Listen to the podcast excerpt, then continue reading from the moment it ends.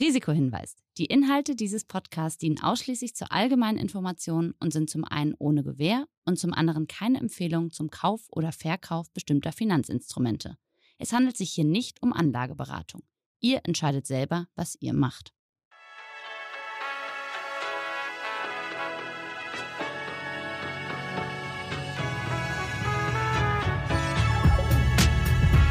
Moin Moin und herzlich willkommen zu einer neuen Folge Money Money. Heute spreche ich mit der Influencerin Luisa Lyon, die ihr Geld hauptsächlich in Kryptowährung anlegt. Ob das Sinn macht, das erzählt mir im Anschluss dann der Experte der Comdirect, Andreas Lipko.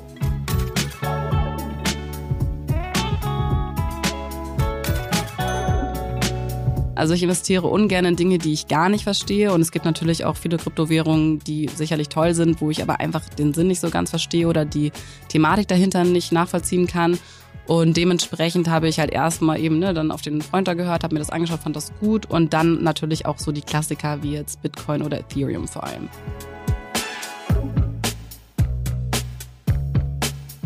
Dieser Podcast wird präsentiert von der Commerzbank AG. Moin Moin und herzlich willkommen zu einer neuen Ausgabe von Money Money. Heute mit Influencerin und Bloggerin Luisa Lyon. Schön, dass du dabei bist. Luisa, geht's dir gut? Ja, danke, dass ich dabei sein darf. Ja, wunderbar. Die allererste Frage direkt an dich, Luisa. Was bedeutet dir Geld? Ähm, Geld bedeutet mir in erster Linie Freiheit und äh, Entscheidungen treffen zu können, die nicht an ja, finanzielle Mittel gebunden sind, eben dann zu sagen, hey, ich kann in dem Sinne machen, was ich möchte. Erinnerst du dich noch, wie du dein erstes Geld verdient hast? Womit? Ähm, ja, wahrscheinlich als Kind äh, irgendwelche Kastanienfiguren äh, basteln und am Straßenrand verkaufen oder Blumen pflücken und dann so das erste Richtige mit Babysitten in der Nachbarschaft. Ach, das ist cool. Das habe ich auch gemacht. Ich habe ähm, Kastanien damals äh, gesammelt und die konntest du nämlich in Hamburg im Fisch, äh, in, im Fischerspark, sage ich schon, im Hirschpark äh, pro Müllsack verkaufen. Ähm, mhm. Da musstest du ziemlich viele Kastanienbäume plündern und dann habe ich auch ganz viel gebabysittet. Ähm, Luisa, das ist ja ganz interessant, auch wenn man sich hier anschaut, was du machst und wie erfolgreich du das auch machst. Wann bist du denn auf diesen Pfad gekommen, Influencerin und Bloggerin zu werden? Also ich habe tatsächlich 2009 schon begonnen mit einem Blog damals. Da gab es das Wort Influencer noch gar nicht. Da gab es auch noch gar kein Instagram und kein TikTok und keine neuen Apps.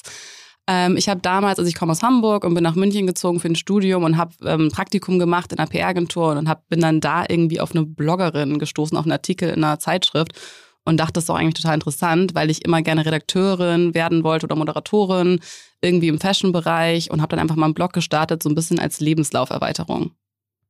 Okay, und dann hast du einfach gesagt, ich versuche das jetzt mal und äh, dann hat sich relativ schnell als erfolgreich rausgestellt oder musstest du viele, sage ich mal, Hindernisse überwinden? Na, da waren schon ein paar Hindernisse dabei. Ähm, nee, das war tatsächlich sehr, sehr langsam. Also ich habe dann studiert und nebenher halt den Blog gestartet, mich in München damals ganz gut vernetzt. Da gibt's ja auch viele Möglichkeiten, auf Events zu gehen. Viele Redakteure sitzen dort ähm, ja, viele Marken. Und da ich ja in der PR-Agentur gearbeitet habe, wusste ich halt, dass die immer so PR-Geschenke an damals noch Redakteure hauptsächlich schicken. Und habe dann angefangen, in meiner Freizeit am Wochenende irgendwie acht Stunden lang äh, E-Mails rauszusuchen, Kontakte rauszusuchen und äh, dann verschiedene PR-Agenturen anzuschreiben und zu sagen, hey, habt ihr nicht Lust, mir einen Schal zu schicken oder ein Schmuckstück und ich schreibe einen kostenlosen Blogartikel über euch. Ähm, so fing das an.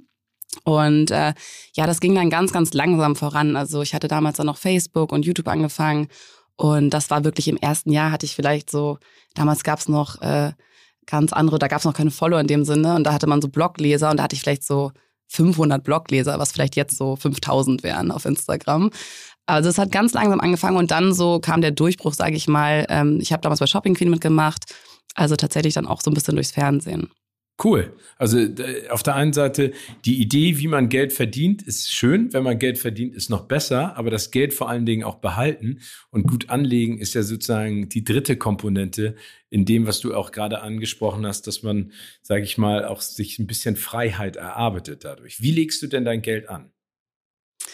Ähm, ich habe angefangen, also ganz klar erstmal zu sparen so ein bisschen. Ähm, und dann habe ich angefangen mit einer Immobilie tatsächlich. Also meine erste größere Investition war eine Kapitalanlage, also eine Wohnung hier in Hamburg. äh, auch in einem guten Stadtteil, in einem Spüttel, wo ich dachte so, hey, da würde ich auch selber wohnen wollen, irgendwie eine gute Lage. Und ähm, genau, das war 2000, Ende 2017, Anfang 2018. Und dann kamen noch ein paar mehr Immobilien dazu. Und jetzt mittlerweile, außer seit einem Jahr, bin ich auch im Thema Aktien und Kryptowährung ein bisschen involviert.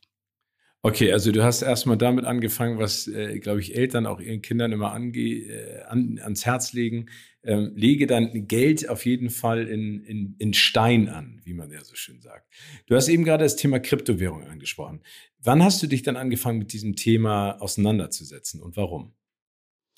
Ja, leider sehr ärgerlich. Also ich hatte tatsächlich 2009 von meinem damaligen Freund äh, schon das erste Mal von Bitcoin, glaube ich, gehört. Und er meinte so, ja, das ist irgendwie was ganz Neues. Und damals war ich aber Studentin und ich war wirklich arme Studentin. Also, oder zumindest hatte da nicht irgendwie groß Geld äh, zur Seite gelegt und ähm, hatte auch einfach irgendwie davor super Respekt, wusste gar nicht, was das ist und dachte so, nee, da will ich jetzt irgendwie nicht investieren. Also hätte ich das mal gemacht, dann wäre ich jetzt schon äh, noch besser aufgestellt. Ähm, nee, genau, aber da habe ich zum ersten Mal davon gehört und dann hat das wirklich super lange gedauert. Ich habe das jetzt die letzten Jahre immer so ein bisschen verfolgt, dachte so, oh, irgendwie schon interessant, ich würde das ganz gerne mal machen, aber hatte da irgendwie mal so, ja, auch Respekt vor und dachte so, nee, ich kenne mich da viel zu wenig mit aus. Und letztes Jahr dann tatsächlich, wo, die, wo der Lockdown so anfing, habe ich das erste Mal Aktien gekauft, wo alle meinen so, nee, jetzt auf gar keinen Fall. Dachte ich so, komm, wenn ich das jetzt nicht mache, dann mache ich das nie. Und äh, in dem Zuge habe ich dann überlegt, okay, es läuft doch eigentlich ganz gut, dann kann ich jetzt ja im nächsten Step auch mal so ein bisschen in Kryptowährung investieren.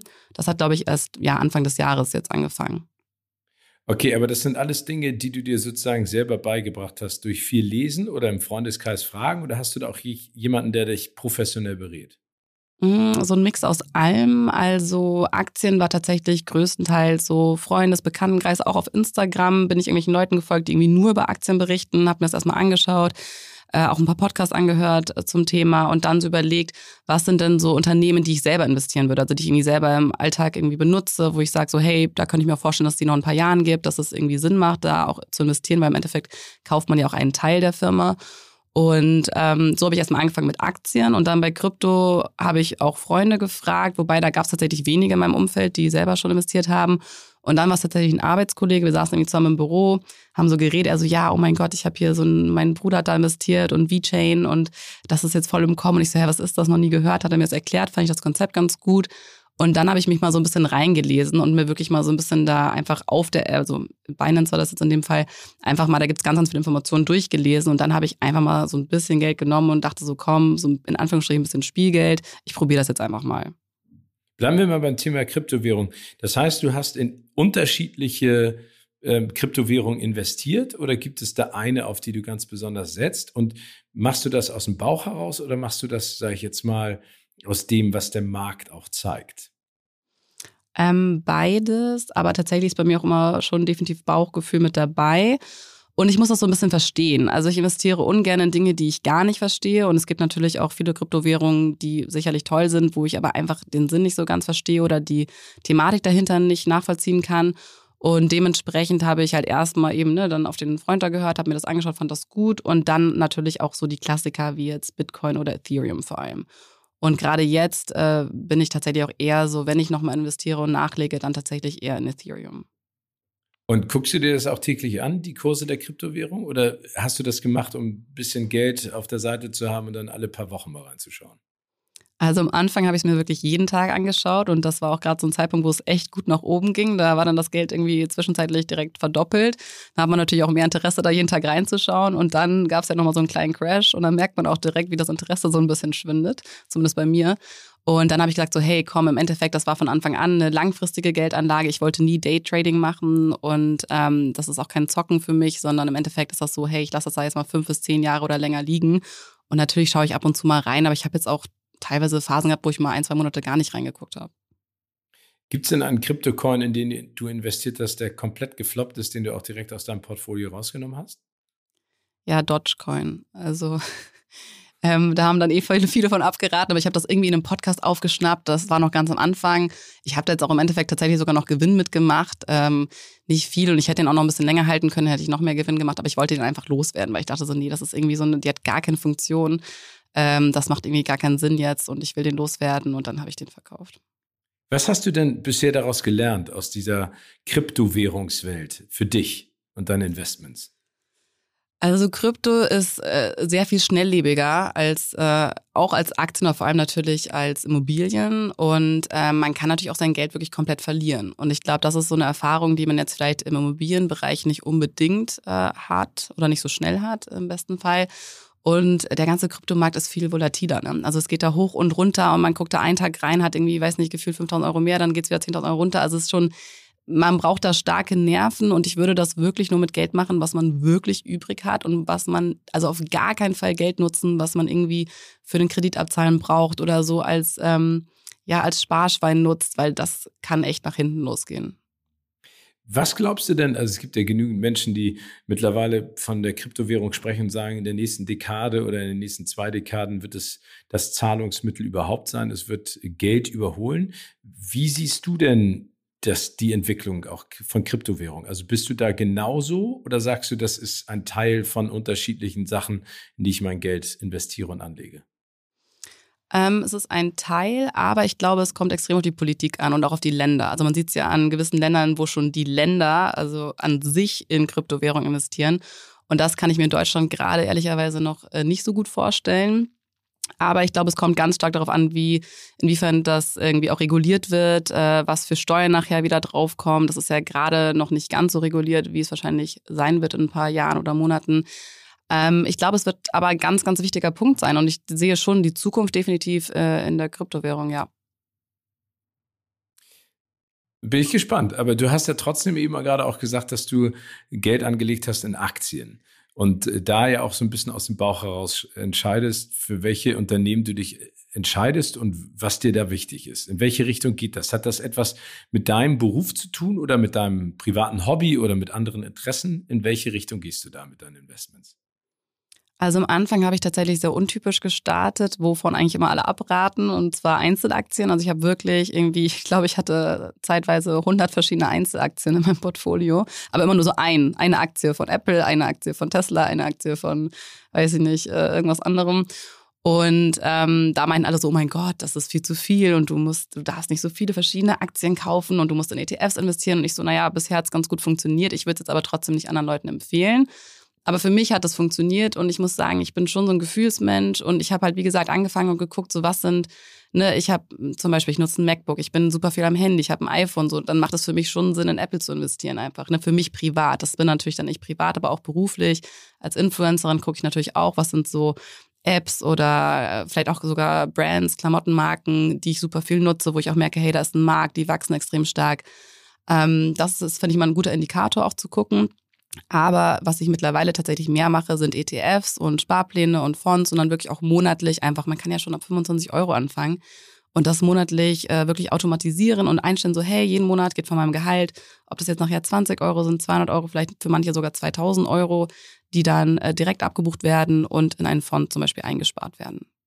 Und dafür hast du aber einen Berater, der dir im Vorwege gesagt hat, das ist der Fonds oder das ist die Diversifikation, die wir anlegen? Oder ist das etwas, was du selber von vornherein auch gemacht hast? Also ich habe auch mit Bankberatern gesprochen und muss dann ehrlicherweise sagen, dass ich da, die waren halt meistens einfach nicht in meinem Alter und haben vielleicht auch nicht so ganz verstanden, was ich eigentlich mache. Und da habe ich mich in meinem, wirklich jetzt in dem individuellen Fall nicht so aufgehoben gefühlt und dann immer eher das Gefühl gehabt, die wollen mir irgendwas verkaufen. Da gibt es sicherlich auch Leute, die das wirklich ganz, ganz toll machen, aber da habe ich mich nicht so gut aufgehoben gefühlt und habe dann mit einem äh, komplett unabhängigen Finanzberater gesprochen, der auch für mich zum Beispiel die Kredite für die Wohnung organisiert und der meinte auch, es gibt so verschiedene ETFs, die wirklich Sinn machen. Und da habe ich aber immer noch nicht investiert. Und dann, nachdem ich wirklich nochmal mit Freunden gesprochen habe, dachte ich so, okay, ich fange jetzt mal an und habe mir dann so ein bisschen zusammengesucht, was vorher Leute schon mal gesagt hatten. Und also ich habe jetzt nicht direkt einen Berater, aber es gibt eben auch Leute oder auch Kollegen, auch zum Beispiel im YouTube- oder Instagram-Bereich, die wirklich sich einzig und allein mit dem Thema Finanzen beschäftigen und da sich sehr, sehr gut auskennen. Und mit dem einen, von dem habe ich zum Beispiel auch mal gesagt, okay, wir legen jetzt mal eine gewisse Summe gemeinsam an. Ich mache das mal so ein bisschen, wie er das machen würde und vertraue mal seiner Expertise und mache das nach einer richtigen Strategie und vergleiche das dann so ein bisschen, wie ich das halt angelegt habe, privat, ohne große Ahnung. Und das finde ich ganz spannend zu sehen, wie sich das so parallel entwickelt. Und äh, war das ein großer Unterschied zwischen, sag ich mal, der professionellen Art ranzugehen, Aktien zu kaufen und deiner, sag ich mal, persönlichen Art und Weise? Also hast du da auch Learnings draus gezogen? Ähm, ist noch nicht so ganz äh, final zu sagen, weil die Zeitabstände noch ein bisschen unterschiedlich sind. Aber ich habe tatsächlich durch seine Anlegestrategie jetzt auch schon deutliche Gewinne gemacht, wo ich erst so ein bisschen skeptisch war und dachte so, nee, es kann ja nicht funktionieren. Also warum sollte das jetzt besser laufen? Ähm, aber es funktioniert auf jeden Fall und ja, ist auf jeden Fall spannend, das weiter zu, äh, weiter zu sehen, wie sich das entwickelt. Aber meine Strategie hat auch tatsächlich ganz gut funktioniert, wobei ich sagen muss, das war auch, glaube ich, größtenteils tatsächlich Glück. Wie informierst du dich denn, sage ich jetzt mal, auch über Börsengänge oder Hype-Aktien? Äh, bist du da weiterhin auch in Foren unterwegs und hörst dir Podcasts an, um dich da abzudaten? Oder ist das etwas, wo du sagst, ich habe jetzt mein Geld da schon angelegt, ich gucke mir jetzt erstmal nur meine Portfolios an? Nö, also es ist schon so, dass ich mich auch gerne noch weiter informiere, jetzt nicht mehr ganz so extrem. Ich habe immer so meistens so Phasen, wo ich dann wirklich sage, so hey, jetzt habe ich wieder vielleicht ein bisschen Geld übrig oder habe wieder Interesse, mich damit näher zu beschäftigen. Und dann gucke ich mir auch viele Sachen an. Aber ich bin tatsächlich auf Instagram größtenteils unterwegs. Ich finde das ganz interessant, wie sich Instagram auch entwickelt hat, ne? weil vor ein paar Jahren war das eine reine Fotoplattform, mittlerweile viele Videos und mittlerweile auch wirklich so ein bisschen Nachrichtenersatz. Also ich schaue mir auch meine ganzen Nachrichten über Instagram an und eben auch, ich folge super vielen Finanzleuten und ja, da kriege ich tatsächlich größtenteils meine Informationen her. Und es gibt einen Typ, der ist schon, glaube ich, seit 30, 40 Jahren an der Börse und der hat einfach super viel Ahnung, der hat schon viel mitbekommen. Und ähm, das finde ich immer ganz spannend, was der so erzählt. Triggert dich das denn in einer Art und Weise, dass du sagst, das könntest du dir auch vorstellen, professionell zu machen? Nee, dafür habe ich tatsächlich viel zu wenig Ahnung und ich finde, ich kann auch so Sachen immer nicht ganz so gut erklären. Also ich finde das dann immer total spannend, wenn mir Leute das erklären, dann verstehe ich das auch in dem Moment. Aber mir fällt es immer schwer, das dann auch wirklich weiterzugeben. Dementsprechend, ähm, ich rede gerne über das Geld, weil ich finde, auch gerade für Frauen ist es einfach unglaublich wichtig, sich damit auseinanderzusetzen, auch am besten schon im jungen Alter, dass man einfach weiß, was für Möglichkeiten es gibt und wie wichtig es ist, irgendwie auch finanziell abgesichert zu sein und auch unabhängig zu sein. Ähm, aber beruflich äh, habe ich da, glaube ich, tatsächlich dann doch zu wenig Ahnung für. Geben dir denn diese Investments die Freiheit, die du dir auch wünschst? Jein, also an sich schon, aber gerade so zum Thema Immobilien ist natürlich sehr langfristig an, angelegt. Ne? Also das sind so Sachen, da laufen die Kredite irgendwie zehn Jahre und dann ist immer noch ein bisschen Geld übrig, was man der Bank schuldet. Ähm, dementsprechend, ich gehe natürlich auch gerade davon aus, gerade, meine Philosophie ist so, gerade verdiene ich gutes Geld, wahrscheinlich auch mehr als der Durchschnitt und äh, bin da auch sehr, sehr dankbar für. Und deswegen möchte ich gerade einfach auch so viel investieren wie möglich, denn wer weiß, wie lange das noch so weiterläuft. Und mir ist es einfach super wichtig, dann, da bin ich dann doch relativ konservativ. Mir ist es schon wichtig, auch so in der Zukunft abgesichert zu sein. Also ähm, ich kann gut leben, ich habe ne, ein gutes, äh, irgendwie jetzt ein finanzielles Polster aufgebaut, aber mir ist auch wichtig, dass ich irgendwie auch in 10, 20 Jahren, wenn es vielleicht nicht mehr so gut läuft, dann vielleicht zwei, drei Wohnungen habe, von wo ich irgendwie von den Einnahmen, die Mieteinnahmen vielleicht leben kann. Kommen wir nochmal zum Thema Wohnung, weil das finde ich auch ganz spannend, weil das ist ja, sag ich mal, die, die klassische Art, sein Geld auch anzulegen. Das versucht man ja auch immer noch. Ich meine, wenn man sich aber die Immobilienpreise auf der anderen Seite deutschlandweit mhm. mal anschaut, ist es ja auch unfassbar. Ne? Also wenn ja. du vor fünf Jahren ein Haus oder eine Wohnung kaufen wolltest, hast du schon gedacht, oh Gott, das ist so teuer. Jetzt denkst mhm. du, hätte ich das mal damals gemacht. Äh, wie gehst du denn daran? Ist das Du hast ja von, von deiner Wohnung in einem Spittel auch gesprochen, dass du sagst, da würde ich selber gerne wohnen. Wie gehst du an ein solches Investment und vor allen Dingen, kaufst du etwas, was schon komplett da ist und neu oder suchst du auch Dinge, um die sozusagen in deinem Style dann auch umzugestalten? Ja, also ich bin tatsächlich persönlich gar kein Fan von Neubau. Ähm, auch selber nicht zum drin wohnen. Ich liebe Altbauwohnungen und gerade hier in Hamburg haben wir natürlich einfach so wunderschöne Altbauwohnungen und ich finde, das muss man einfach nutzen, wenn man da die Möglichkeit hat. Und tatsächlich, ich habe äh, zwei von meinen Kapitalanlagen sind lustigerweise in dem gleichen Häuserkomplex in Eimsbüttel. Das sind beides Altbauwohnungen. Ähm, und das hat ja auch gewisse Vorteile, ähm, steuerlich gesehen. Und ich bin tatsächlich ein Fan davon. Ich habe beide Wohnungen oder drei.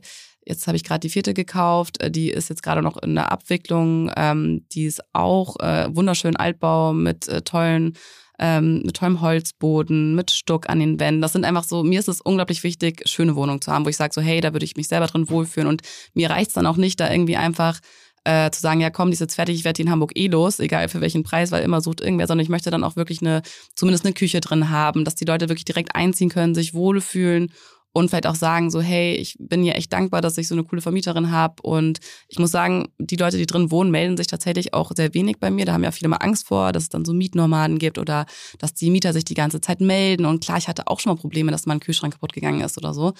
Ähm, aber insgesamt bin ich da sehr happy mit und ich habe äh, tatsächlich alle Wohnungen entweder selber mit renoviert oder renovieren lassen. Also die waren teilweise wirklich, ja, ähm, nicht mehr so gut bewohnbar und das fand ich irgendwie total, oder finde ich immer total spannend, dass man da irgendwie selber noch so ein bisschen mitgestalten kann. Also Du hast es ja gerade angesprochen, das ist, glaube ich, ganz interessant bei deinen drei Investmentstandbeinen, Kryptowährung und Aktien. Also wenn das in die Hose geht, bist du ja selber betroffen davon.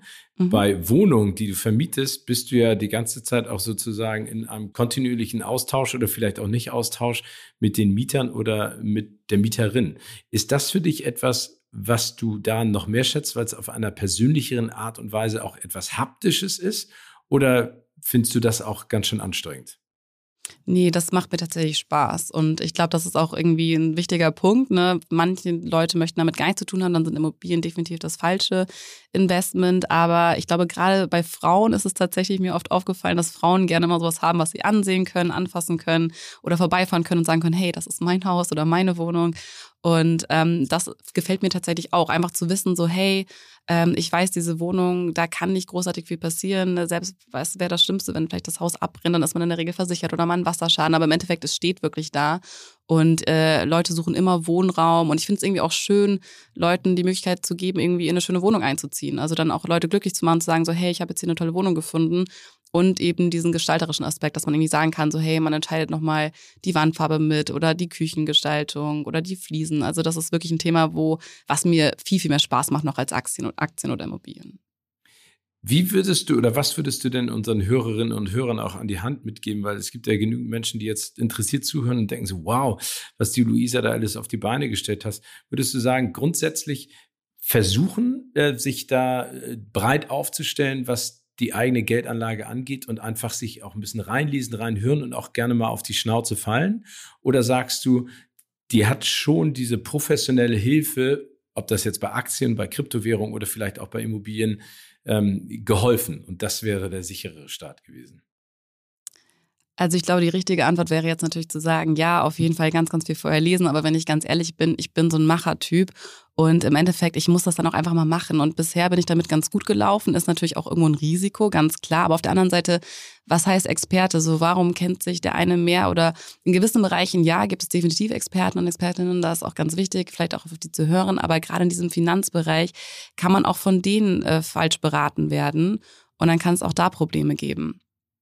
Gab's, gab es denn für dich, du hast es ja vorhin gesagt, einmal äh, eine Fehlinvestition mit einer Kryptowährung, gab es denn bei Aktien oder auch bei Immobilien auch schon mal äh, so einen kleinen Dämpfer, wo du gesagt hast, okay, das werde ich beim nächsten Mal nicht nochmal falsch machen?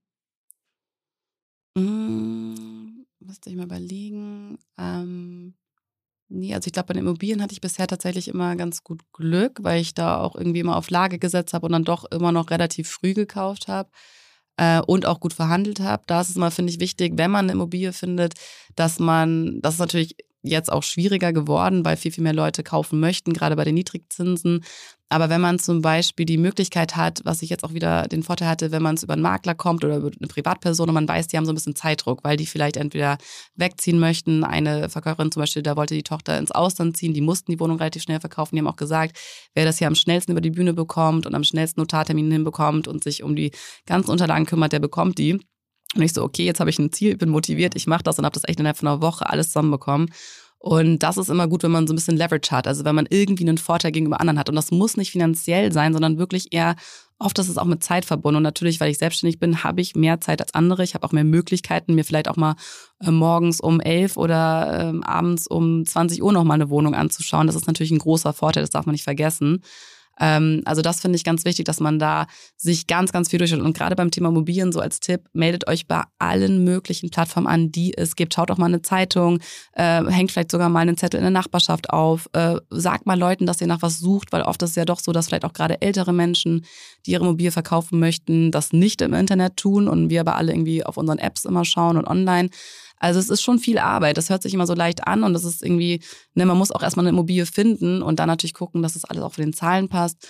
Und auch bei Aktien ist so mein Tipp, ähm, einfach mal anfangen, vielleicht wirklich mit einem ETF. Und das reicht, wie gesagt, das sind 20 Euro im Monat, die nachher in ein paar Jahren richtig viel Geld sein können. Also meine Devise ist so wirklich, man kann, man sollte die Sachen durchlesen, aber im Endeffekt müsst ihr auch einfach starten und das mal ausprobieren.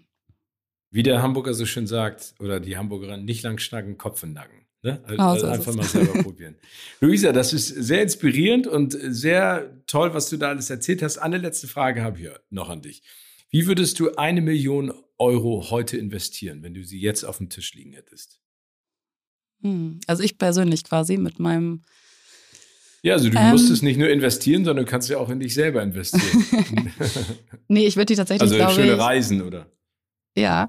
Ähm, ich glaube, ich würde ein Mehrfamilienhaus kaufen, aber so in NRW, irgendwo, wo die Preise noch so ein bisschen günstiger sind. Also definitiv nicht in Hamburg oder München, Stuttgart. Ähm, dass ich da nochmal ein paar Wohnungen hätte. Und den Rest würde ich wahrscheinlich zu 60 Prozent in Aktien, 30 Prozent in Krypto und dann nochmal 10 Prozent in irgendwie eine schöne Reise oder eine geile Party mit meinen ganzen Freunden und Familie. Cool. Luisa, vielen herzlichen Dank für deine Zeit und für das schöne Gespräch und ich drücke dir die Daumen für all das, was beruflich, privat und vor allen Dingen investitionsmäßig dann auch auf dich zukommt. Danke dir. Vielen, vielen Dank.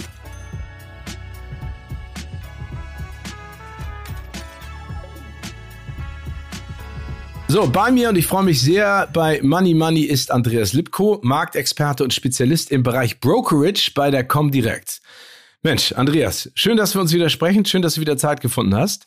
Ja, Legen wir direkt Steven. mal, ja, immer, immer. Legen wir direkt mal los, bevor wir, sag ich mal, über Luisas Crypto-Wallet, wie man so schön sagt, und ihre Investments sprechen. Was sind Kryptowährungen überhaupt? Vielleicht erklärst du das nochmal alle, für alle draußen und wie funktionieren die? Ja, also generell kann man sagen, Währung ist ja erstmal ein fungibles, also ein wechselbares Zahlungsmittel, was eben akzeptiert wird. Das ist ja sozusagen der Hauptgrund äh, oder die Hauptargumentation, die man eben bei einer Währung anführt. Und wenn eine Kryptowährung von der Gemeinschaft akzeptiert wird, dann hat sie sozusagen zumindest erstmal die Funktionalität, dass man damit Zahlungen von Dienstleistungen und Waren vornehmen kann. Und eine Kryptowährung basiert dann auf, die Block, auf der Blockchain-Technologie. Das heißt, hier hat man eine Technologie, die dezentral ist die durch teilweise eben ähm, ja, Mining hergestellt wird oder eben natürlich auch äh, durch eine äh, ja durch die Technologie, die eben dann den den den kompletten Coin-Ansatz sozusagen schon fertig hat, das heißt den äh, Proof of Stake dann hat und diese ähm, Technologie dahinter kann sozusagen eben auch als Zahlungsmittel eingesetzt werden und das sind dann sogenannte Kryptowährungen. Du hast eben so einen schönen Begriff gesagt, Mining. Ne? Ich bin jetzt ja nun noch mal doppelt so alt wie du. Wenn ich an Mining denke, dann denke ich immer an Goldmine und äh, Goldschürfen und Diamanten rausholen. Was ist denn, was bedeutet Mining bei der Kryptowährung? Ja, das Minen an sich ist ein Prozess, wo eben ein Algorithmus gelöst wird, der dazu äh, führt, dass man eben eine Transaktion äh, ausführen kann. Also man kann sozusagen, nehmen wir mal an, wir beide würden jetzt eine Transaktion auf einer Blockchain durchführen wollen, das heißt, ich will dir einen Euro zum oder ein, ein, ein, ein Coin transferieren, dann würde sozusagen, um diese Transaktion ausführen zu können, ein Algorithmus gelöst werden müssen, damit die Transaktion verschlüsselt wird, ein sogenannter Hash, der dann damit entsteht. Und diese Transaktion insgesamt führt eben dazu, dass dann dieser Transfer überhaupt verzogen wird. Das heißt, du müsstest eine Wallet haben, ich habe eine und dann wird dieser eine Token, dieser eine Coin sozusagen durch diese Transaktion übertragen. In diesem Fall ist es einfach, weil nur bei, wir beide Mitglied dieses Netzwerks sind. Und wenn du dir vorstellst, dass da so ein riesig großes Netzwerk zum Beispiel von mehreren Millionen Teilnehmern ist, dann kannst du dir vorstellen, wie komplex und wie kompliziert das insgesamt dann sein kann. Was, also du hast es ja gerade äh, auch erzählt, wir kommen da jetzt noch ein bisschen weiter in die Sphären und in die Tiefen der Kryptowährung. Was beeinflusst denn jetzt den Kurs von Kryptowährung? Also es gibt ja messbare Werte bei Kunst, äh, bei Immobilien, aber wie ist das denn jetzt genau mit, ähm, mit Kryptowährung? Ja, Kunst ist ein schönes Beispiel, weil es eigentlich auch Kunst ist ja so viel wert, wie jemand bereit ist dafür zu bezahlen, weil es ihm eben gefällt oder ihr, wie auch immer. Äh, beim Bitcoin zum Beispiel an sich ist es genauso, dass hier natürlich die Nachfrage auch ganz klar den Preis von einer Kryptowährung bestimmt, weil natürlich dann auch ein Anreiz für die Miner, wir hatten ja gerade darüber gesprochen, dafür da liegt, eben diese Transaktion zu bestätigen, zu berechnen, um neue äh, Kryptowährungen, also in diesem Fall Bitcoin, zu schürfen. Das heißt, wenn die Nachfrage nicht da wäre, dann würden natürlich auch die Miner keinen Anreiz haben, entsprechend diesen Coin zu schürfen, zu errechnen. Und das ist der eine Ansatz. Der andere Ansatz ist tatsächlich ein ganz äh, profaner. Da hast du, ein, äh, nehmen wir mal an, wir beide würden jetzt eine Kryptowährung auflegen, sagen, wir legen 1000 Steven Coins auf und äh, die sind halt da. Und jedes Mal, wenn du jetzt sozusagen ähm, äh, eine Transaktion vornimmst, vielleicht in deiner Familie, dann kannst du sozusagen diesen Coin dafür vornehmen, dass du den zum Beispiel gegen Euro oder US-Dollar je nachdem entsprechend tauschst und dein entsprechender Kontrahent entsprechend dann die Währung gut geschrieben bekommt. Also das wäre dann so eine Art geschlossener Kreislauf, wo vorher schon bestimmt ist, es gibt nur diese 1000 Steven Coins. Okay, also das heißt, Angebot und Nachfrage ist logisch, nachvollziehbar, aber das heißt, wenn ich jetzt nur diese 1000 Steven Coins hätte und irgendwann merke, das läuft super, dann kann ich das einfach auch erhöhen aufgrund der Nachfrage. Auch steigt das dann auch im Wert? Ähm, genau, hier muss man auch differenzieren. Der steigt natürlich im Wert. Nehmen wir mal an, du würdest jetzt deinen Freundeskreis mit hinzuziehen und deine Nachbarn, die würden alle gerne diesen Coin haben wollen, dann würden sie ja bereit sein, mehr für diesen Coin, für den Steven Coin zu bezahlen. Dadurch, dass es nur 1000 Stücke gibt, haben wir ein begrenztes Gut, aber eine steigende Nachfrage führt natürlich zwanghaft zu steigenden Kursen.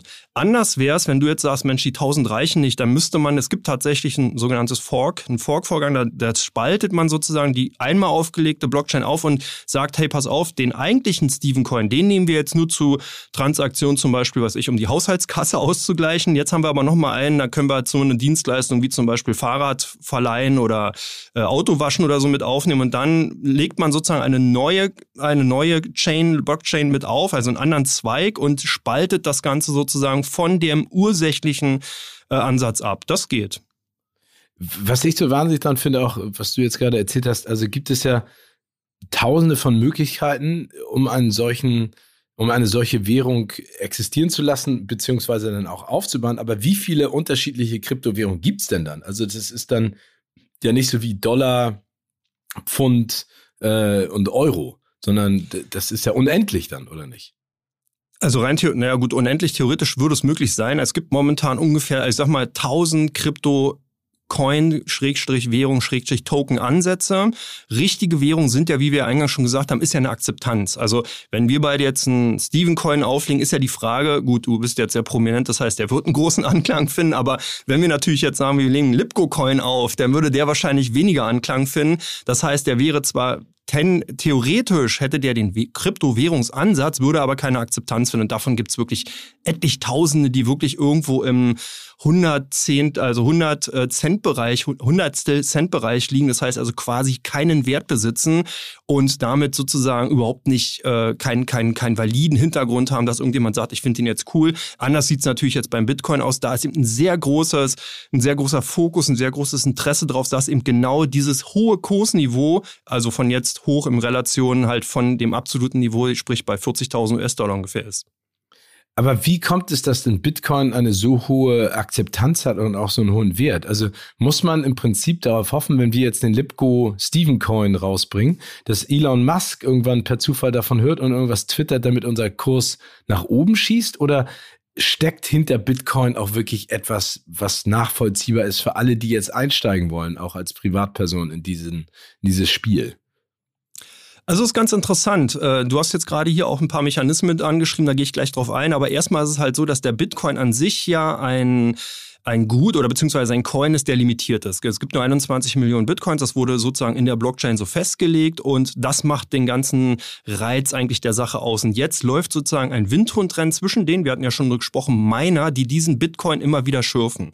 Und das Clevere dabei ist, dass die Programmierer von dem Bitcoin damals gesagt haben, wir machen das nicht so, dass es sozusagen ähm, immer gleich schwer ist, den Bitcoin zu schürfen, sondern wir erschweren den Algorithmus. Das heißt, je mehr Bitcoins geschürft werden, desto schwieriger ist es, den neuen Bitcoin, also einen neuen Bitcoin herzustellen. Und das ist sozusagen die Triebfeder natürlich dahinter, dass der Preis theoretisch steigen muss, um eben einen Anreiz für die Miner darzustellen, diesen neu zu schürfen. Und jetzt hatten wir eine Bewegung, ich meine, wenn ich mich so zurückerinnere, ich bin ja relativ lang schon im Kryptobereich unterwegs, 2012, da war der, da war der Bitcoin irgendwas so um unter 100 US-Dollar. Also das ist, äh, ja, das war halt ein Nice-to-have-Geschichte, äh, meistens so mit ähm, Silk Road, also so ein ähm, im Dark Web, ein ähm, illegaler Handelsplatz, da konnte man allerlei komische Dinge kaufen und da wurde eben der Bitcoin, weil er eben anonymisierbar ist, beziehungsweise die Transaktionen anonymisierbar sind, eben sehr stark nachgefragt und das führte da tatsächlich dazu, dass der Kurs im Bitcoin damals schon angestiegen ist, weil natürlich die Leute, die eben auf diesem Marktplatz agieren wollten, die mussten erstmal Bitcoin kaufen, damit sie die Transaktion auf dem Marktplatz vollziehen konnten und das war sozusagen äh, der erste Anreiz, um den Bitcoin zu kaufen. Der hat natürlich zum Glück, weil eben nicht die Nachfrage so groß war, dazu geführt, dass der Bitcoin bei 100 war. Nachher kam eben sehr viel Popularität rein. Medien Medien haben darüber berichtet. Äh, große Investoren, wie zum Beispiel natürlich auch Elon Musk, haben darauf aufmerksam gemacht. Unternehmen sind eingestiegen. Äh, die eben gesagt haben, wie zum Beispiel eine PayPal, hey, wir akzeptieren jetzt hier den Bitcoin, ihr könnt bei uns äh, Transaktionen über diese Kryptowährung, über den Bitcoin machen und entsprechend eure Fiat-Währungen, also das heißt Euro, US-Dollar, umtauschen über unseren Handelsplatz.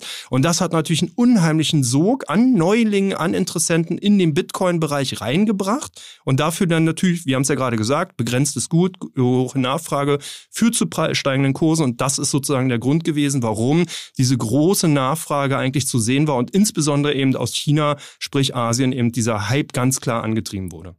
Aber kann man denn, wenn du sagst, es ist eine begrenzte Anzahl an Bitcoins, 21 Millionen, kann man denn jetzt noch meinen? Also kommt man da überhaupt ran oder sind das, sind die Bitcoins, die 21 Millionen in Anführungszeichen jetzt in der Hand von ein paar Multimillionären und Multimilliardären? Nein, es sind noch nicht alle gemeint. Es sind tatsächlich äh, noch einige offen. Also sprich, man kann, man geht davon aus, dass es noch ein paar Jahre dauern wird. Hier will ich auch keine Zeitangabe nennen, weil es immer schwierig ist. Die Technologie schreitet auch voran. Das heißt, wenn natürlich von der Hardware-Seite eine sehr, sehr hohe ähm, äh, Rechenleistung zur Verfügung steht, wenn jetzt zum Beispiel ein Quantencomputer auf einmal da wäre, dann würde das wesentlich schneller gehen als mit der momentanen Technologie. Und das hat vor allen Dingen auch ganz witzig dazu beigetragen, dass in vielen Technologiebereichen, gerade bei den Grafikkarten von Nvidia, ein unheimlich starker Hype oder in, in die Innovation reingegangen ist, weil hier immer stärker und immer größere Rechenleistungen nachgefragt worden sind in den Halbleitern, in den Grafikkarten, die ja dann letztendlich das Mining gemacht haben, also die Rechnungen vollzogen haben und haben tatsächlich auch in der Innovation wirklich einen Hype ausgelöst. Das ist ganz spannend. Also von daher denke ich, ähm, wird es noch ein bisschen dauern, bis tatsächlich alle Bitcoins komplett gemeint sind. Wie gesagt, es hängt ganz stark davon ab, wie die Technologie sich entwickelt. Es sind aber noch nicht alle gemeint. Das heißt, hier müsste man ordentlich Geld in die Hand nehmen und äh, entsprechend Rechenzentren bauen. Vielleicht hat der eine oder andere, kann das ja auch gerne mal googeln, Mining äh, Server Center in China, dann sieht man, was da für Dimensionen anstehen. Wenn ich jetzt als Privatperson mir das anhöre, was du auch gerade gesagt hast, und es gibt ja viele Leute, die darüber auch sprechen, was macht denn dann Sinn? Also macht es Sinn, ähm, dann sich auf Bitcoin zu stürzen und zu versuchen, da zwei, drei, zehn, hunderttausend zu meinen oder als Privatperson, wo steige ich ein und vor allen Dingen, wie investiere ich da mein Geld? Also ich finde es ganz cool. Ich würde mal noch einen Schritt weiter gehen. Ich würde mich wirklich mit der dahinterliegenden Technologie auseinandersetzen. Und das sollte tatsächlich jeder machen. Das ist wirklich eine Technologie, die wird uns in den fünf, kommenden fünf bis zehn Jahren maßgeblich in ganz, ganz vielen Lebensbereichen beeinflussen, wird sehr viel auch vereinfachen und vor allen Dingen auch ganze Jobs komplett ändern.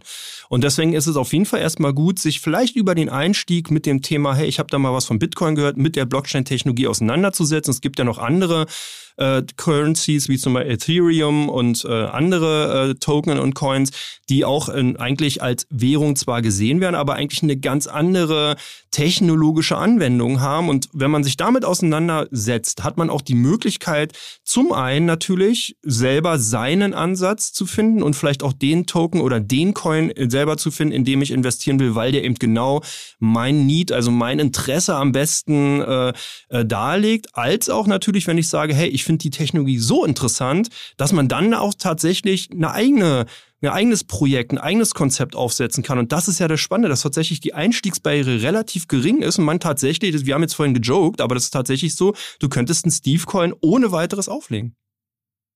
Absurd eigentlich interessant, aber es klingt so, ich glaube, wenn man sich mit dieser Situation noch nicht auseinandergesetzt hat, dann klingt das immer noch so weit weg. Das klingt so absurd. Aber so wie du das ja auch gesagt hast, wird es ja, also wo siehst du denn die Kryptowährung in den nächsten fünf bis zehn Jahren? Also da gibt es ja mehrere Fragen. Nummer eins, ist es eine langfristige Investition? Nummer zwei, glaubst du, dass diese Kryptowährungen immer wichtiger werden, auch als Zahlungsmittel, auch gesellschaftlich? Äh, wie ist da deine Zukunftsvision? Also es wird in dem Bereich insgesamt, ich sage jetzt mal nicht nur Kryptowährungen, sondern generell auch Kryptotoken, also alles, was sozusagen mit der Möglichkeit verbunden ist, digitale Wertrechte zu schaffen. Und das ist es ja im Endeffekt, was dahinter steht, Vermögens- und Wertrechte zu schaffen. Das wird tatsächlich ein Gamechanger werden. Da kann man davon ausgehen, dass du zum Beispiel im Immobiliensektor maßgebliche Änderungen sehen wirst. Du musst halt in Zukunft vielleicht nicht mehr eine ganze Immobilie kaufen, sondern du kannst dir dann eben, weiß ich was, hier äh, ähm, Jungfernstieg eben einen tausendsten Teil, ein Inkrement sozusagen an einer kleinen Immobilie holen und den per Blockchain, den per Token sozusagen einfach erwerben. Du kannst dann eben auch andere Dienstleistungen, wo du eben vorher vielleicht große Transaktionen über irgendwelche Zahlungsdienstleister, Kreditkarten etc. eben vornehmen musstest, eben auch vereinfachen. Du kannst zum Beispiel sagen, hey, pass auf, weiß ich, du bist jetzt ein Kunde bei ähm, äh, oder hast eben auch mehrere Aufträge zum Beispiel zwischen zwei Konzernen. Die beiden, von beiden beziehst du aber auch gleichzeitig Dienstleistungen oder Waren und bist aber auch gleichzeitig Dienstleister für die beiden. Dann kannst du ja sagen, hey, das macht ja gar keinen Sinn, dass die dich mit Geld bezahlen, weil du ja sowieso Produkte von denen kaufst, sondern ihr könnt da eine Blockchain auflegen, wo du sagst, du machst zum Beispiel eine Moderation oder eben entsprechenden Auftritt dort, bekommst dann den Token oder den Coin von denen und kannst dafür aber in deren Shop oder in deren, äh, Anla in deren Dienstleistungsuniversum entsprechend die Ware wieder beziehen. Und das ist halt interessant, weil du eine Transformation nicht nur auf der normalen horizontalen Ebene eben kriegst, dass du sagst, ich kriege dafür Geld und muss das dann sozusagen wieder umtauschen eigentlich in eine, eine Dienstleistung, die ich ja sowieso beziehen würde. Aber ich habe ja eine Dienstleistung für denjenigen getan, sondern du kannst eben auch auf der vertikalen Ebene entsprechend mit anderen äh, Unternehmen dann eben diesen Coin, wenn die den akzeptieren, entsprechend auch umtauschen. Das ist das Interessante. Also das geht das Ganze, die Änderung wird auch im Corporate-Bereich sein. Wir sind momentan viel zu stark fokussiert auf diesem Währungsthema, was ja eigentlich von einem Staat und von den Notenbanken ausgeht. Das wird natürlich auch nochmal sein. Das heißt, wir haben ja hier den E-Euro und was da nicht alles so geplant ist. Das wird aber eher eine Änderung sein. Das wird kaum Unterschied für viele sein. Die werden weiterhin in Zukunft dann äh, digital sozusagen ihre Bezahlungen tun. Aber es wird wesentlich interessanter sein, ich sage jetzt mal einen Namen, wenn Alibaba oder eine Apple oder wir haben ja auch Facebook gesehen, die ja mit ihrem Ansatz von Diem, aka Libra, also die haben ja erst mit Libra und haben es dann in Diem umbenannt. Wenn die dann kommen und anfangen, da wirklich eine, eine kleine Ökonomie aufzubauen, wo du dich genau in diesem Universum bewegen kannst. Also du machst was für Facebook, die geben dir den Coin, du kaufst bei Coin zum Beispiel, äh, du kaufst bei Facebook mit dem Coin wieder Werbung ein, ne, um es mal plastischer zu erklären. Das sind Veränderungen, die selbst im Konsumverhalten wirklich ganz, ganz krasse Änderungen hervorrufen können und werden. Aber ja, nicht nur das. Man muss sich ja auch über die gesellschaftspolitischen Verhältnisse Gedanken machen. Also, du hast es ja eben gerade angesprochen. Es ist ja im Prinzip so, dass alles allen gehören könnte. Also, das, was jetzt ja auch, sag ich mal, die Multimilliardäre Jeff Bezos oder Elon Musk oder ähm, von Virgin Atlantic äh, alle bei sich vereinen, das würde dann ja theoretischerweise auch verteilt werden können, oder? Na, zumindest ist es so, man sollte sich mal Gedanken machen, warum Silicon Valley hier wirklich als ganz klarer und ganz starke Triebfeder natürlich hinten dran ist, weil die das einfach auch erkannt haben. Wir haben hier ganz, ganz viele große Technologie-Entrepreneure und Innovatoren, die im Tier natürlich auf diese Technologie aufgesprungen sind und das ja nicht ohne Grund. Die haben das erkannt. Nimm dir das Beispiel, ich weiß nicht, ob der eine oder andere schon mal gehört hat, NFTs. Wir hatten, glaube ich, auch schon in der ersten Ausgabe mal drüber gesprochen. Du hast wirklich eine Möglichkeit, zum Beispiel diese Aufnahme, wenn die die jetzt, wenn wir beide jetzt einen, einen Podcast gemacht hätten, der dir gehört, also dann könntest du dieses, diesen Podcast in einen NFT bringen, und kannst denen dann sozusagen dieses Wertrecht entsprechend handeln. Wenn einer sagt, oh, ich finde den so mega, diesen Podcast, ich möchte das Recht an diesem Podcast haben, dann kann der das eben entsprechend kaufen. So kommt es ja zustande, dass dieser CryptoPunk, der ist vielleicht auch einigen schon geläufig, wenn nicht einfach auch mal googeln, das ist halt auch ein Non-Fungible Token, der wird teilweise, ist der für 1,2 Millionen Dollar gehandelt worden. Das ist ein Pixel. Bild. Also wirklich, da ist einfach nur ein komischer, also ein Punk sozusagen per Pixel dargestellt worden und der hat halt natürlich auch wieder joke-mäßig, ist der entsprechend so stark im Preis gestiegen, dass äh, da eben wirklich äh, so eine hohe Preissteigerung zustande gekommen sind. Aber da kommen wir zu einer weiteren wichtigen Frage, weil du es ja gerade gesagt hast, es gibt ja auch extreme Kursschwankungen. Ne? Also es kann ja manchmal ein Joke sein, es kann eine Meldung sein von Elon Musk oder von irgendjemand anderen, die diese Kryptowährung explodieren lassen. Ist es denn für jemanden, der Investments tätigt, etwas, wo du täglich darauf achten solltest? Oder ist es etwas, wo du sagst, ich lese mich da mal rein, ich mache mich da mal schlau und dann lasse ich das aber langfristig sozusagen laufen?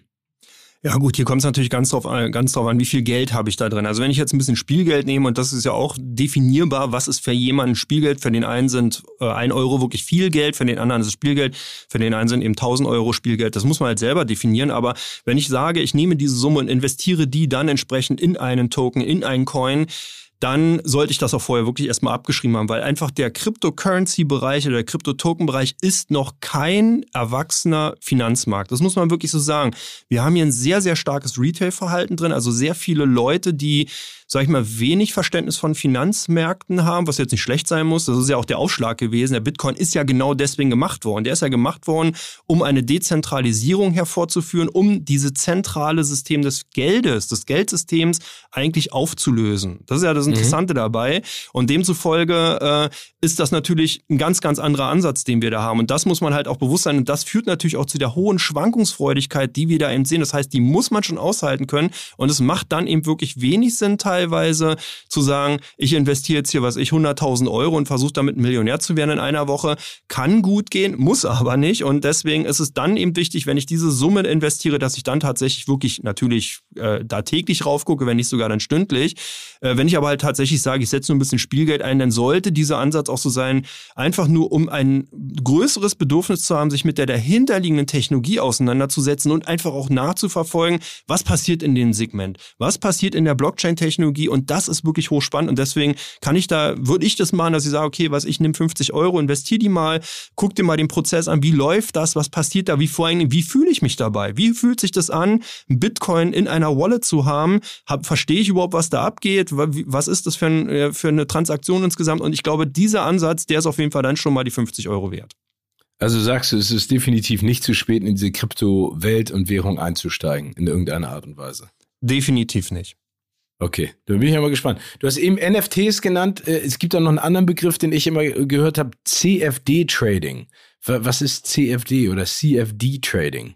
CFD-Trading kommt aus der alten Finanzwelt, aus äh, genau zu sagen aus England. Das ist, die heißen Contract for Difference und das ist eigentlich schon, was der Name sagt. Das heißt, ich ähm, kann sozusagen wie eine Wette ist das. Also das heißt, ich sage, äh, die Aktie oder der Bitcoin oder wie auch immer, der wird in der Zukunft steigen. Das heißt, ich kaufe mir einen CFD zum Beispiel auf den Bitcoin. Wir sind jetzt im Kryptowährungsbereich und muss aber jetzt nicht die 40.000 US-Dollar auf den Tisch für, legen, sondern kaufe mir nur einen Anteil. Und genau je nachdem, wie viel Geld ich investiere, desto größer ist der daraus stehende Hebel. Das muss man sich so ein bisschen vorstellen wie eine Transaktion. Ich borge mir sozusagen von dem CFD-Anbieter das Geld um ein Krypto, äh, um ein Bitcoin kaufen zu können. Also wir haben jetzt 40.000 Dollar. Ich habe zum Beispiel nur 400 Euro oder 400 Dollar, will aber einen Bitcoin damit transportieren beziehungsweise eine Transaktion über einen Bitcoin machen. Dann habe ich automatisch ein Hundertstel ja nur als Einsatz. Das heißt, mein Hebel liegt tatsächlich sehr, sehr weit vorn, also bei fast 100. Ne? Das heißt, wenn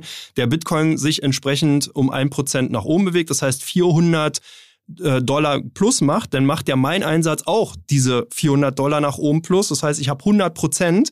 Andersrum geht, funktioniert es aber leider auch. Das heißt, fällt der Bitcoin um 400 Dollar, was er eigentlich praktisch minütlich machen kann, habe ich mein ganzes Geld verloren. Und so funktionieren die CFDs, das heißt Contract for Difference, das heißt, es ist tatsächlich ein Vertrag über die Differenz und die bestimme ich selbst. Dann lege ich halt 20.000 Dollar an, um ein Bitcoin zu kaufen, habe ich nur noch einen Hebel von zwei, das heißt, ich habe ja die Hälfte von dem Bitcoin tatsächlich mit meinem Geld hinterlegt. Gleiche Beispiel, steigt der Bitcoin um 400 Dollar wieder an, habe ich auch 400 Dollar gemacht, ist aber natürlich nicht eine Kurs, eine Verdopplung meines Einsatzes, sondern entsprechend nur, was sind das, 0,5 Prozent.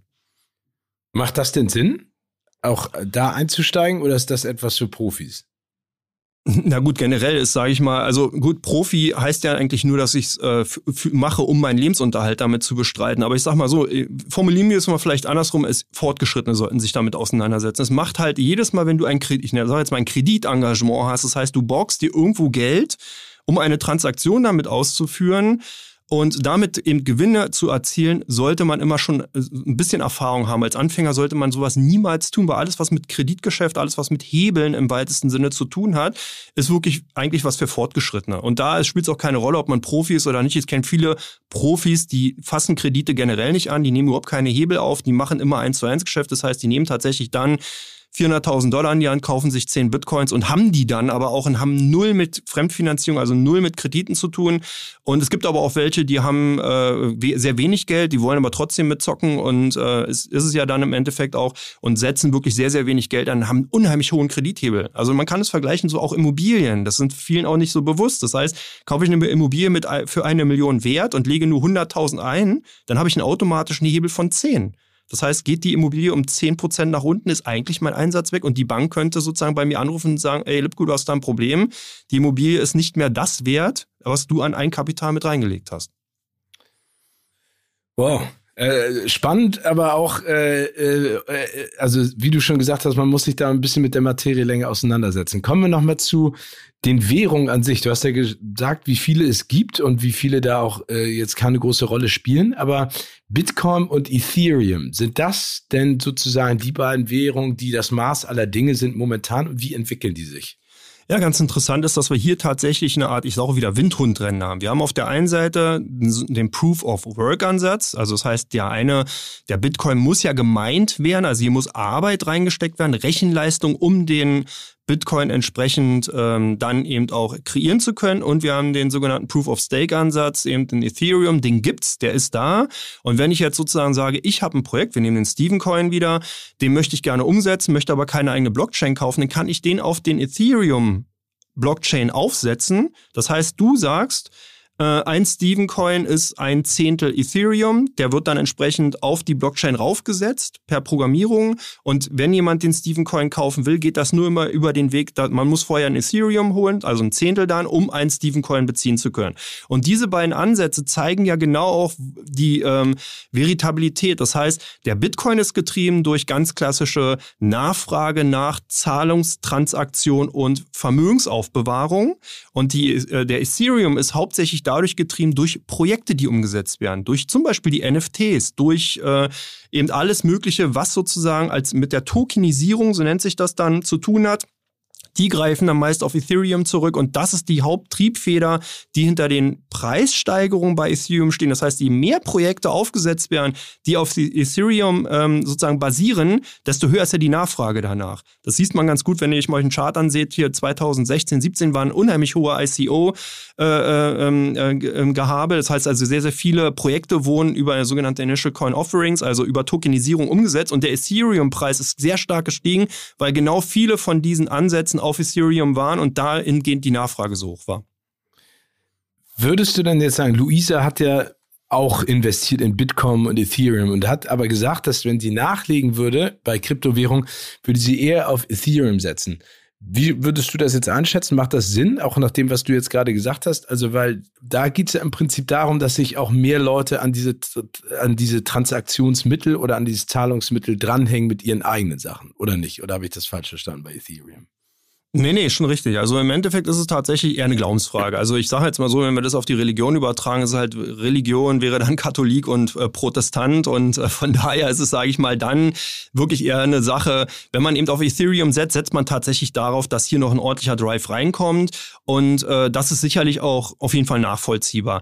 Ich sehe aber eine ganz, ganz starke Veränderung generell in diesem Sektor. Das heißt, hier gibt es wirklich extrem interessante Projekte, die vollkommen losgelöst sind von den alten Ansätzen. Das Problem, was wir teilweise beim Bitcoin, bei Ethereum insgesamt haben, ist, dass die ähm, Performance, also das heißt die Umsetzung von Transaktionen teilweise extrem lange dauern.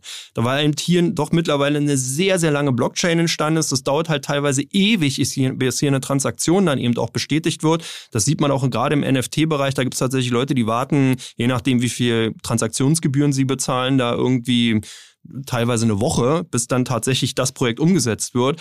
Und hier sind natürlich viele andere äh, Ansätze eben auch gerade aus diesem Bereich da, die wesentlich performanter sind, die wesentlich schneller sind weil eben natürlich auch noch nicht so eine große Blockchain insgesamt da ist, als auch natürlich insgesamt die Blockchain anders aufgesetzt ist. Und das ist halt auch eine Entwicklung, die muss man halt auch erfolgen oder verfolgen, wenn man eben da in diesem Bereich investiert ist und auch investiert bleiben will. Aber aus der aktuellen Situation heraus würde ich sagen, ist es auf jeden Fall interessant, klar. Aber wer hier natürlich sozusagen nicht ganz sicher ist, der kann natürlich auch beides reinnehmen. Der nimmt sich ein bisschen Bitcoin, der nimmt sich ein bisschen Ethereum und ist eigentlich damit zumindest schon mal ganz gut aufgestellt. Wie gesagt, nicht Haus und Hof draufsetzen, aber zumindest mal mit dem Thema beschäftigen und das halt mit einem kleinen Investment machen. Finde ich schon. Finde ich gut. Macht es denn auch Sinn, dass Luisa langfristig jetzt, also in den nächsten fünf bis zehn Jahren in Krypto ihr Geld anlegt?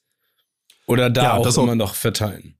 Mm, nee, ich denke schon. Das ist auf jeden Fall, der Ansatz ist richtig und das ist ja eigentlich sowieso beim Investieren immer der richtige Ansatz, dass man hier wirklich auch den, Time, den Zeithorizont einfach äh, ausweitet, dass man also nicht immer auf diese Tagessicht geht, dass man nicht immer auf diese Wochensicht geht. Das verfälscht das Bild komplett. Wir reden ja hier über Investieren und nicht über Traden und das ist halt genau der Unterschied und das wird auch teilweise vermengt und hier muss man auch teilweise einfach mal das Wasser halten können. Also selbst wenn du eben beim Bitcoin 100% vorne liegst, dann ist das noch kein Anlass dafür, wirklich die Gewinne mitzunehmen, sondern lass da einfach liegen. Deine Idee insgesamt ist doch eine ganz andere. Du gehst doch nicht in, in, in, in, die, äh, in den Coin rein und willst damit, sag ich mal, 100% machen, sondern du gehst doch rein, weil du eine Idee verfolgst. Und das ist genau der Unterschied. Und das ist ja auch genau das, was ich die ganze Zeit so ein bisschen versuche auch zu erklären, dass eben genau die Blockchain-Technologie, die Cryptocurrencies eigentlich einen ganz anderen Ansatz haben. Wir sind hier wirklich am Anfang, ich versuche mal ein Gleichnis zu finden, so Apple 2002. Ja, da ist, ist nicht ganz klar, schaffen die es, schaffen die es nicht, was, was kommt da noch? Und es kam ja eine Menge. Und genau das ist der gleiche Zeitpunkt, den wir momentan erleben. Apple ist vorher auch extrem stark gehypt gewesen, ist dann wieder zurückgekommen, alle haben den Laden schon abgeschrieben und auf einmal, boom, haben die ein Produkt nach dem anderen rausgejagt, was wirklich ein Blockbuster war. Und ähnlich kann es mit der Technologie auch passieren. Und deswegen muss man hier einfach auch mal länger dabei sein. Wenn du die äh, Apple damals mit 100% verkauft hättest, ich glaube, da würdest du dir heute überall hinbeißen. Überall hinweisen, definitiv. Es gibt ja auf der anderen Seite aber auch, ähm, sag ich mal, Kryptowährungen, die nicht so gut funktioniert haben. Und Luisa hat erzählt, dass sie in den Dogecoin investiert hat. Das hat sich bei ihr als totaler Flop erwiesen. Was hat es mit der Kryptowährung auf sich? Und warum? Ja, der Dogecoin ist eigentlich ganz interessant gewesen. Es gab nämlich dann natürlich, äh, als die ganzen Cryptocurrencies immer mehr wurden und als sozusagen das Ganze sehr stark verfasert wurde und die, der Fokus von den eigentlichen Bitcoin damals, also sag ich mal, dem Ausgangspunkt weggegangen ist, da gab es halt auch einfach Programmierer, die gesagt haben, hey komm, lass uns mal einen Scherz machen, wir legen einfach auch mal selber einen Coin auf. Also Stichwort vielleicht auch der Steve Coin, so ein Ansatz war das halt auch, so war das der Dogecoin, der hat ja eben den äh, Shiba da als, also diesen japanischen Hund drauf, deswegen haben sie den ja auch sozusagen Dodge, also anlehnend an äh, Hund eben auch mit äh, genannt. Und das war halt ein Scherzcoin. Sowas gab es auch wie Crypto-Kitties, gab es halt auch. Also konnte man so Katzenbilder äh, auf eine Blockchain erstellen und das war halt auch so ein Joke von ein paar Programmierer. So ähnlich war der Dogecoin auch gedacht und äh, wurde dann natürlich von der Krypto-Gemeinde äh, einfach aufgrund dieses, dieses Joke-Ansatz, fanden die halt einfach cool. Manche hatten sehr, sehr viel Geld und haben dementsprechend dafür gesorgt, dass dann der Preis da drin gestiegen ist. Der sollte aber auch gleichzeitig die Absurdität der damaligen Phase darstellen. Das ist ganz wichtig. Also man muss sich einfach auch mit dieser Zeit damals beschäftigen. Damals ist halt der Hype so extrem stark gewesen. 2012, 13, ich hatte es ja kurz erwähnt, da ist ja damals dann eben, da kam die Popularität rein und da gab es eben noch viele Programmierer, die das einfach so ein bisschen als Satire genutzt haben. Was niemand ahnen konnte, ist natürlich, dass dann eben wirklich ein sehr prominenter äh, äh, ja, Entrepreneur, äh, Technologieinnovator sozusagen aufgetreten ist, Elon Musk in Person und hat sozusagen den Dogecoin wiederbelebt. Ende 2020, da war der Dogecoin irgendwie sowas, ich glaube bei sieben Zehntel Cent, also 0,007 US-Dollar notierte der damals. Und dann kam Elon Musk und sagte, ich glaube, der hat nur geschrieben to the moon. Dogecoin do the moon. Das hat gereicht. Daraufhin ist, das, ist dieses Teil wirklich abgeflogen. Er hat dann natürlich über Twitter auch mal nachgelegt, hat auch sehr kryptische äh, Statements dazu abgegeben. Es hat aber gereicht, um diesen Coin tatsächlich auf über 60 Cent anzuheben. Also das Ding hat sich hat 900 Prozent sozusagen hingelegt.